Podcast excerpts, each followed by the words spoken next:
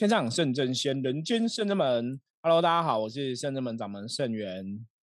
嗨，大家好，我是妙念。嗨，各位朋友好，我是妙元。好，大家如果那个是收看 YouTube 的朋友，会发现说，哎，我们为什么我们三个人的那个论的没有换衣服？不是，不是没换衣服，是因为我们跟上一集还是同样那个原班人马哦，是那个论的事情，我们都是调那个模糊的哈。对，这是为了让大家把那个注意力 focus 在我们三个人身上，不要看背景。好，那我们今天同龄人看世界，好来聊一个话题。那这个话题，我们先卖一个小小关子。我先来带大家读一下这个新闻哈。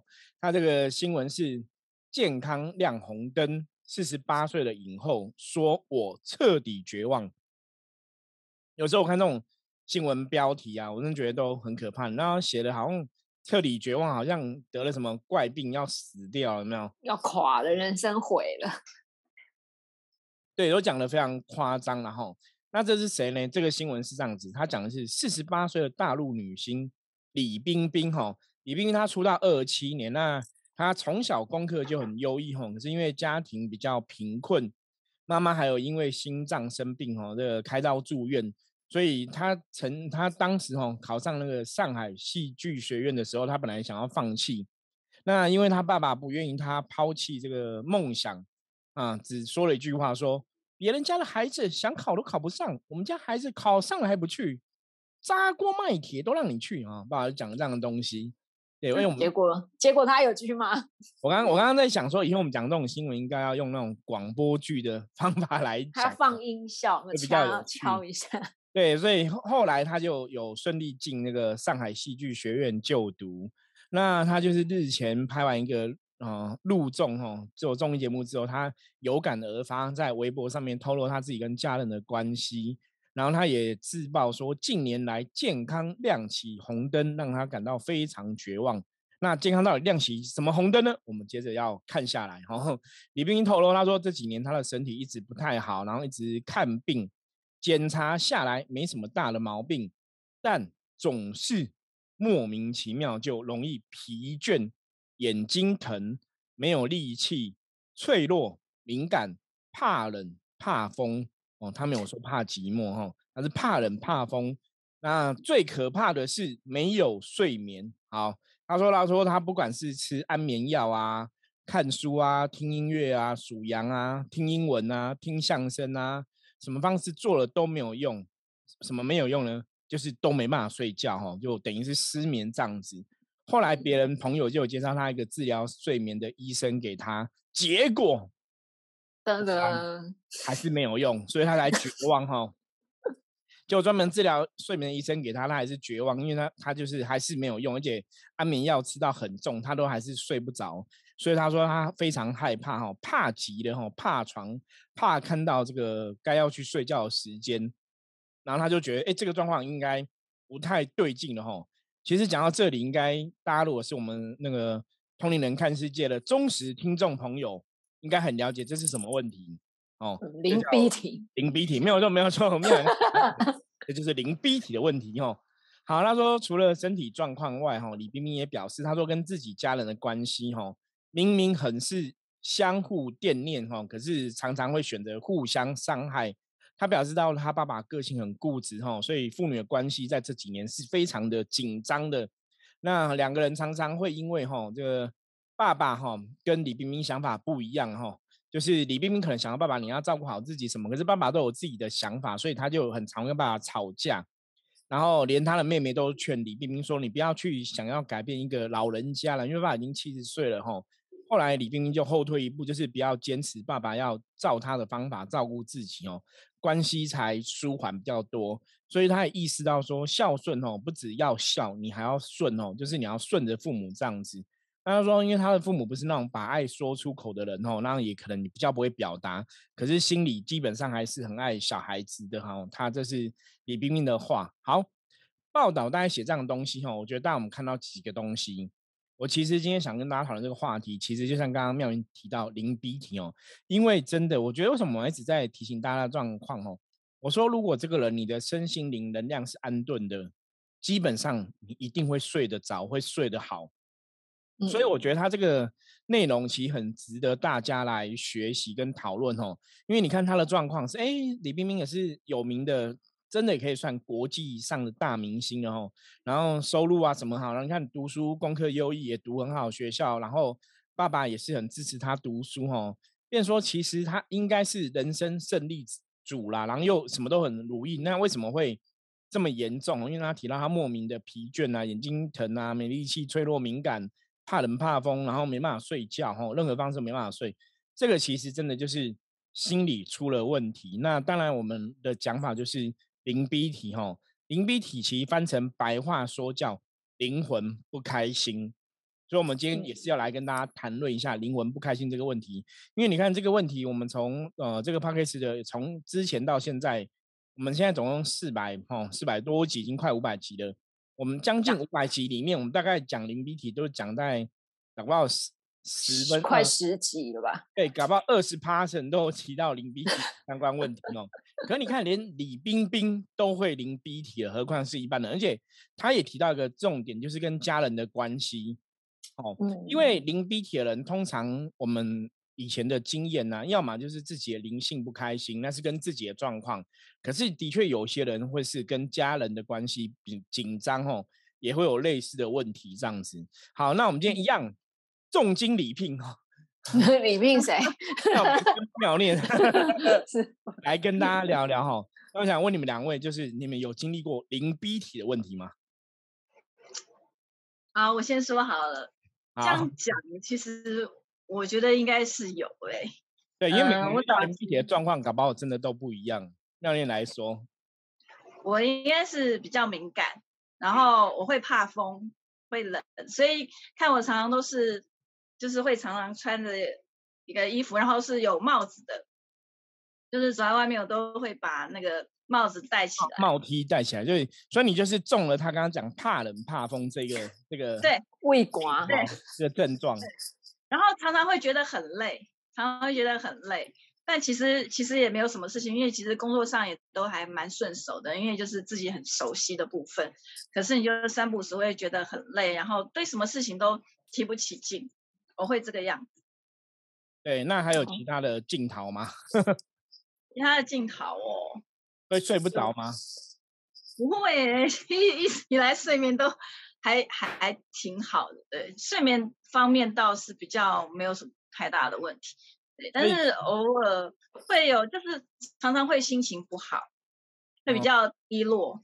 可是这样看起来，你你不算太严重的问题啦，所以你现在还有这个样的问题，因为像比较严重，真的就是睡眠不好，那其实跟灵性或你就是灵魂的，或是说有些时候有些压力啊，我觉得也会有这个状况。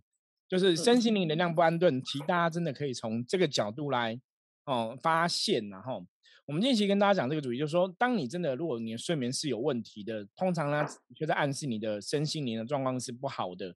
那当然，如果你有他这个镜头，因为他的症状蛮多嘛，莫名的疲倦啊，眼睛疼啊，没有力气啊，脆弱敏感，怕冷怕风啊，睡不好，那甚至有的是会头痛，吼，有的头痛头晕。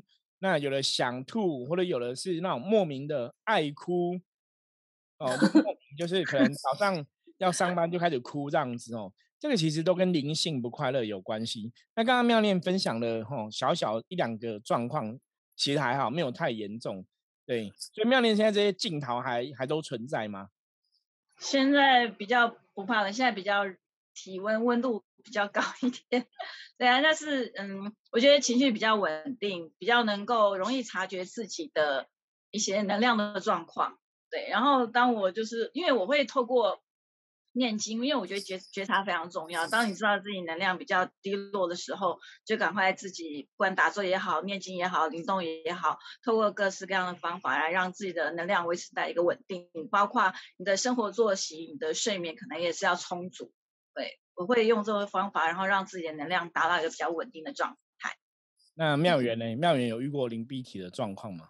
哦，有哦，我大概长吧，其实还蛮长其实我我觉得这个问题都不用问，我觉得应该圣人们的应该多少都有遇过这个状况，所以我们才会对啊，圣人们来这样子。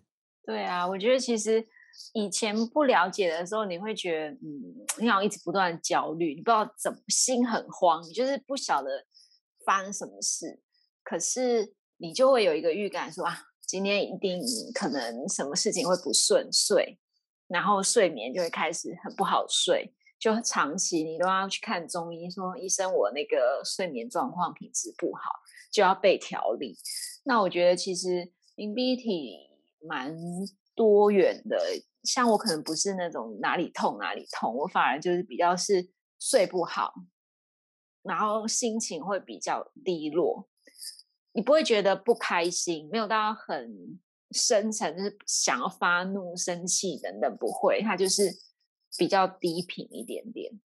嗯，因为我觉得像像今天跟妙莲跟妙莲跟大家分享哈，我觉得都是一般比较常见淋鼻体的状况啦。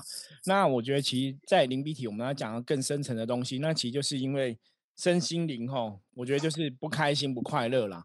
那不开心、不快乐一定有原因，所以其实。像你说，像这个我们今天讨论的这个案例哈，他说李冰冰说他彻底绝望哈，其实我觉得真的会这样子，因为当你如果一直都睡不好，然后你还吃了很多安眠药啊，然后你还找到那种那种专门治疗睡眠的医生来看，还是不会好哦。我觉得他们都会绝望。可是我就觉得这个时候就是他没有认识圣真们，你知道吗？没有认识我们这种了解的人哈，他就会讲说你就是灵魂不快乐。所以其实我觉得大家平常哦，真的要去觉察自己的身心灵状况，因为一直以来我们通灵人看世界跟大家在分享，我们都说我们在讲关于能量的事情嘛，吼。那能量我们讲过，说有自己的内能量跟外能量的状况。那能量你要平衡，基本上来讲是真的最好状况，当然是内能量、外能量都能平衡。可是很多时候外能量是我们无法去去控制或安排的，我们只能去了解外能量，然后怎么去善用它。可内能量部分就自己可以去处理的吼，所以换句话说吼，我觉得很多时候我跟很多朋友讲，就是你要去减少零 B 体的问题，甚至减少这种所谓无法睡的问题哦，一定要找到自己哪个地方不开心，或是哪个地方不快乐吼。那通常在找这种东西的时候，你就可以从一个一个来检验。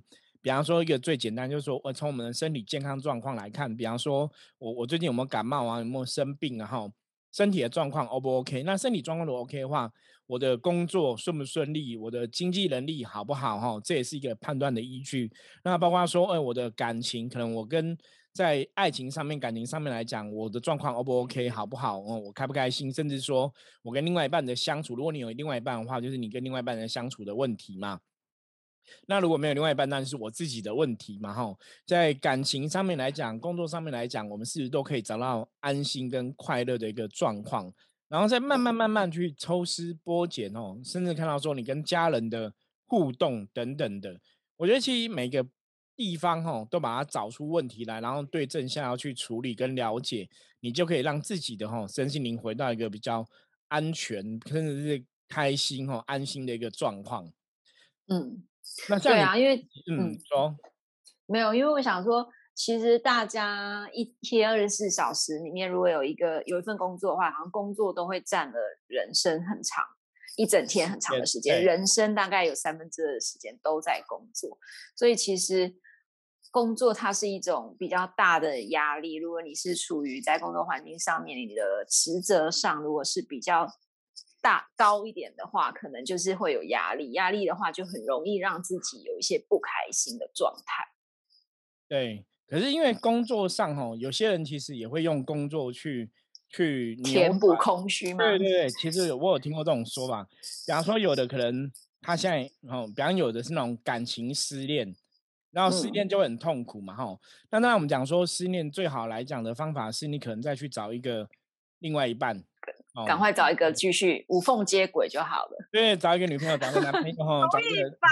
嗯，找一个无缝接轨，你可能状况就比较好。可是有的就 是，我之前就听过一个朋友他分享嘛，然后他方他的方法就是一直工作，一直工作，就是他的朋友就让给他很多事情做，他就一直工作做到他没有时间去想说对加班来什么，他现在什么案子来，我来我来，一直做一直做。可是那好像。也不好吧，因为你我觉得那也不健康，因为发泄出来，因为有些人哦，有些人是心情低落的时候，可能都没有 power 了，那你还叫他工作，他可能没办法有很好的表现。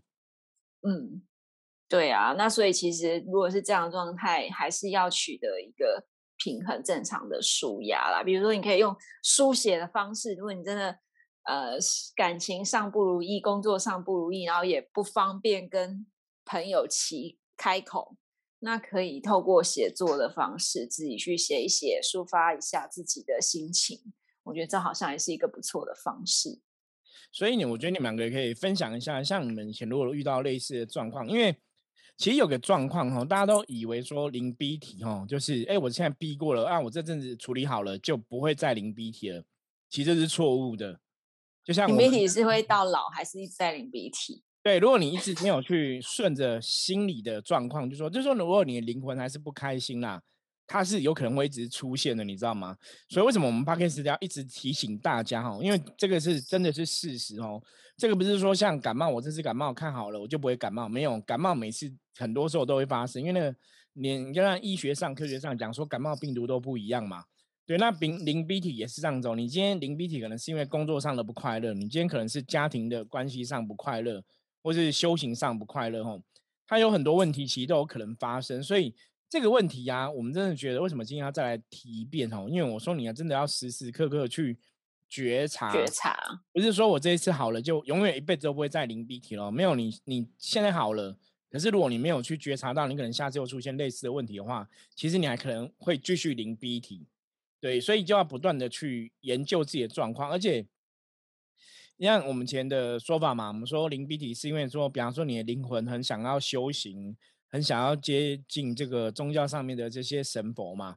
那你可能因为工作关系或是家庭关系，你比较跟神佛距离比较远哈，所以疏远了，也会有灵鼻体的问题。可是，就算你今天可能是一个神职人员，你每天都跟神佛接近在一起，难道你就不会灵鼻体吗？好像也是会呢。对，还是会哈，其实还是会。如果 你的做事情方方面来讲，比方说你每天跟神佛在一起，当然你比较开心的。可是，其实你的灵魂他想要，也许是在修行上有所精进，或是在修行上他有所有所成就。那你这个精进跟成就如果没有出现的话，基本上灵魂还是没办法安定的。所以，我们跟大家讲这个话题哦，也是要不断的提醒大家要注意，然后觉察到之后，然后要赶快跳跳开这个状况哦。所以接着我们就来跟大家分享一下，像大家你们两个遇到零 B 体的时候，通常会怎么来让自己回到一个安定的状况？嗯，杨念，你你呢？我就是，其实我是，其实，在工作上都是算比较平顺的，但是偶尔会有情绪比较低落的时候。那通常我会比较喜欢顺着自己的想法，譬如说，我现在可能想要多去。比如说看找书来看，或者是说听音乐、选音乐。像我有一阵子就是不晓得为什么，就是很喜欢就是搜寻音乐，然后这样听，然后后来就会找到自己让自己非常平静的那个音乐，然后甚至于静坐的时候，就是听到那个音乐就会觉得说，就有一股感动或者是那种情绪。那我那时候发现的一首音乐就是属于比较偏向大自然的，所以我就非常的喜欢。对，然后听到听到这音乐的时候，我觉得它比较能够可以安抚我的心情的感觉。听到它就会觉得说，嗯，有比较稳定，会让我比较稳定，然后在大自然有感觉那种被爱的那种感觉。所以我是比较会喜欢是用那种音乐的方式。所以包括呃，我觉得颂钵也是一样，颂钵它敲出来，除了说声音之外，还有那个震动的能量，它也会让你的生理的那个能量的部分能够有所共振，然后可以把一些感觉体内比较塞住的地方，然后可以去疏通。对，所以这是我比较常用的方式。再再来就是说书的部分，当然就是经文的部分，我就是会大量透过大量的念经念佛号，然后。就是每天的做功课，这样会比较让我的灵性比较稳定。就比如说，好比前阵子疫情比较严重的时候，其实那时候就是其实身体的压力其实蛮大的，因为你会感觉到外面那种很紧绷的那种能量，所以那时候我就是透过大量的念经，每天不断大量念经来去平衡这种外在的那种负面能量的那种感受。其实我觉得妙练分享的很好哦，因为其实有些时候的确，我觉得音乐是一个一个真的是声音疗法啦。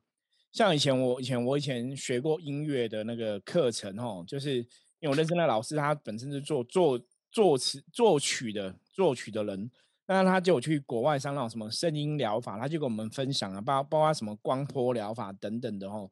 那这种声音疗法其实是真的真实存在的吼。他就提到说，像我们人的每个器官啊，都有器官的频率，比方说心脏有心脏的频率，肾脏有肾脏的频率吼。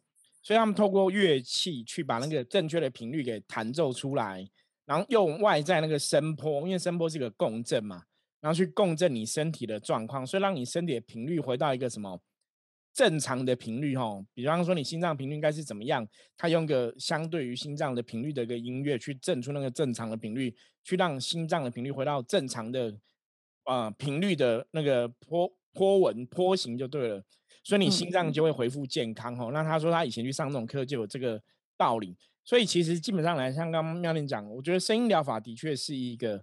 有道理的意思，那这也是跟以前，如果大家是有一些密宗的朋友，像密宗都会讲要持咒嘛，吼，然后你持这个咒要去震动你的中脉，就震动你的脉轮呐，哈，这个脉脉的通路，让你的那个脉轮可以清净。那其实逻辑也是一样，像你刚刚妙丽讲到说送波，对，不同的脉轮它有不同的频率，对，对，就是透过这样的频率去共振哦，让它回到一个。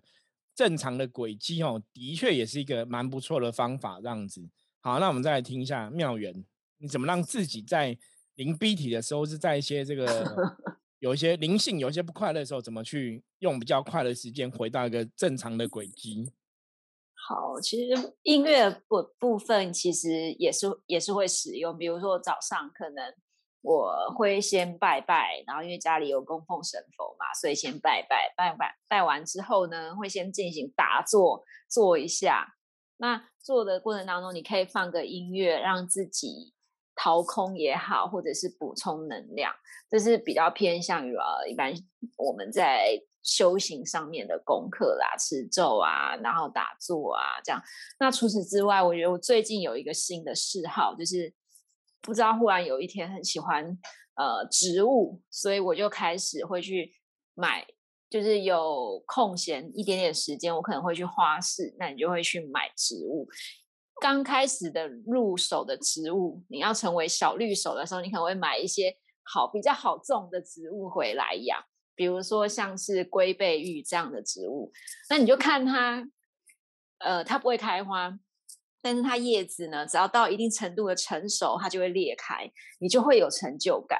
然后，因为你要去了解这个植物，它在什么时节要浇花、要施肥，现在不同的天气要怎么样，你就开始有一个转移注意力的状态。你比较不会一直焦灼在，对我现在我知道我有点情绪比较低落，然后我就一直在这个漩涡里面。你有一些其他的事情，你开始去种花种草的时候，你就会知道说，哎，其实这些植物很伟大。为什么伟大？因为它用它的生命在教我，它怎么样绽放，教我怎么样跟它互动。像我跟它互动，我还要帮它换水，然后可能还要帮它剪底下的根，不要泡烂了。你有很多很多事情要做，那你这这个动作，你就很像你也在跟自己对话，说，对我现在是新的一盆水。我现在换了一盆一盆新的水，那我是花的话，我也要适应这个水。那我现在这个状态，可能就是在适应这个大环境，适应这个整体的状态。那我们一起慢慢的走过这个路程，我觉得这是跟自己的静心、自己的对话。那用这个方式，其实你也比较不会有一种。啊，好像很孤独啊，或者是很冷啊，很什么？不会，因为你已经有其他你觉得有乐趣的事情可以做，那你就不会让自己的呃灵性或者是心情是低落。那再来一个就是你可以寻求宗教的力量，你可以去拜拜，你可以祷告，让你在比较无助或者你不知道有什么方法可以做的时候，那你就亲近神佛。我觉得这也是一个很好的方式。种植物真的真的很特别，因为我觉得其实像妙言刚刚分享的，除了说在这个观察体会的过程当中，其实相对来讲，你也是在付出学习怎么样去付出，去去照顾一棵植物。我觉得这个方法其实非常棒。对啊，我妈都会说，哎，你你那个房间不大，但是好像植物越来越多了。因为每一个植物它都有不同的习性，就像每一个人他都有不同的样子。那你要怎么样帮助它绽放也好，帮助它维持它的生命力？我觉得是一个很好的人生课题跟学习的方式。我我觉得妙云讲的很好，很棒，就是提出另外一个新的面向啦。因为灵 B 体最主要是灵魂不开心嘛，吼。那当然我们讲说，其实通灵人看世界一直跟大家讲，就是你要有正能量，你要有正能量嘛。那到底要怎么有正能量？有些时候像妙丽刚刚提到，我们透过声音，透过一些颂钵啊，透过听音乐，去让自己内心的能量共振到一个比较好的一个状况里面哦。因为的确有些时候你听一些音乐，有些音乐你听了就会很嗨，有些听了就会。莫名就会低哈，哦，我印象很深刻。我以前学生时代，我就听一个音乐，它是那种国外，它也是就是一个音乐，然后可是它有唱歌，可它是人家专门针对十二星座，他要做那种十二星座音乐录制的音乐，对，就很 特别。然后我我我已经我大概还记得我我那个音乐什么样，可是因为我英文不好，我就不就不唱了。然后反正我是因为我是狮子座嘛，他就有个狮子座音乐这样子，然后我听那个英文就很嗨。你就是很振奋，你知道吗？就很热情，这样他就是很狮子，然后百兽 之王、万兽之王那种摇滚上奔跑，然后很有力量。那个音乐就是会让你觉得就是很很有力量这样子。所以那时候听的时候，我就很喜欢听。可是那时候我们也不懂什么零 B T，什么零开不开心的问题。可是你听那个音乐就就是很嗨这样子吼。所以刚刚妙莲在讲，我就想到这个。可是像妙莲讲的部分，我觉得也很好，就是你去养植物。哦，因为我们讲说正能量世界就是这样子，因为我们有内能量、外能量嘛。内能量当然是我自己的身心灵吼的状况，比方说我喜欢做这个事情，在做这个事情上面来讲，我有一些成就，我有一些获得，那会让我自己内心比较开心嘛。那当然，你在这个状况里面，你看在养植物的过程，你放很多小小盆栽或怎么样，它其实也是在帮你构筑哈布局这个外能量的状况。那植物本来就是，如果这个植物养了活，它其实就是一个正面能量，它就是一个生命力嘛，有生命有能量，它才能活起来嘛。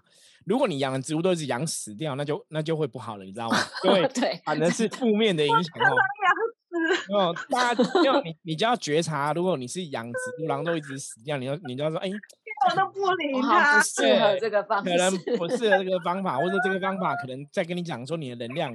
好像没有很好，所以我觉得这也是一个 判断。所以养植物，让你跟植物互动啊，我觉得妙言分享很好。那其实有些人可能会有个疑问，说那师傅可不可以养宠物？哈，基本上我不建议，因为宠物是不一样的，哈。对，它是另外一种生命。对，我觉得植物跟宠物它的能量的共振其实是不太一样。这个就跟人家讲说，你眼睛要看远方，看绿色嘛，对眼睛会有帮助哦。那真的，你接近大自然的感觉，我觉得植物就是接近大自然的那种能量的感觉，那个能量频率是不同的。可是动物又不一样哦。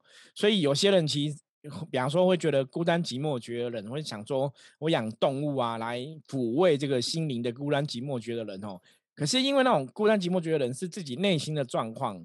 所以，如果你是养动物，你去转住在动物身上，或者说你去依赖动物哦，我都觉得那个到头来还不是一个很健康方法，因为你最终是要回到自己一个人，自己一个人独处的状况下，你可以去安然度过会比较好，而不是把你这个情感转注在啊这个动物身上，那个可能就不是很适合哈。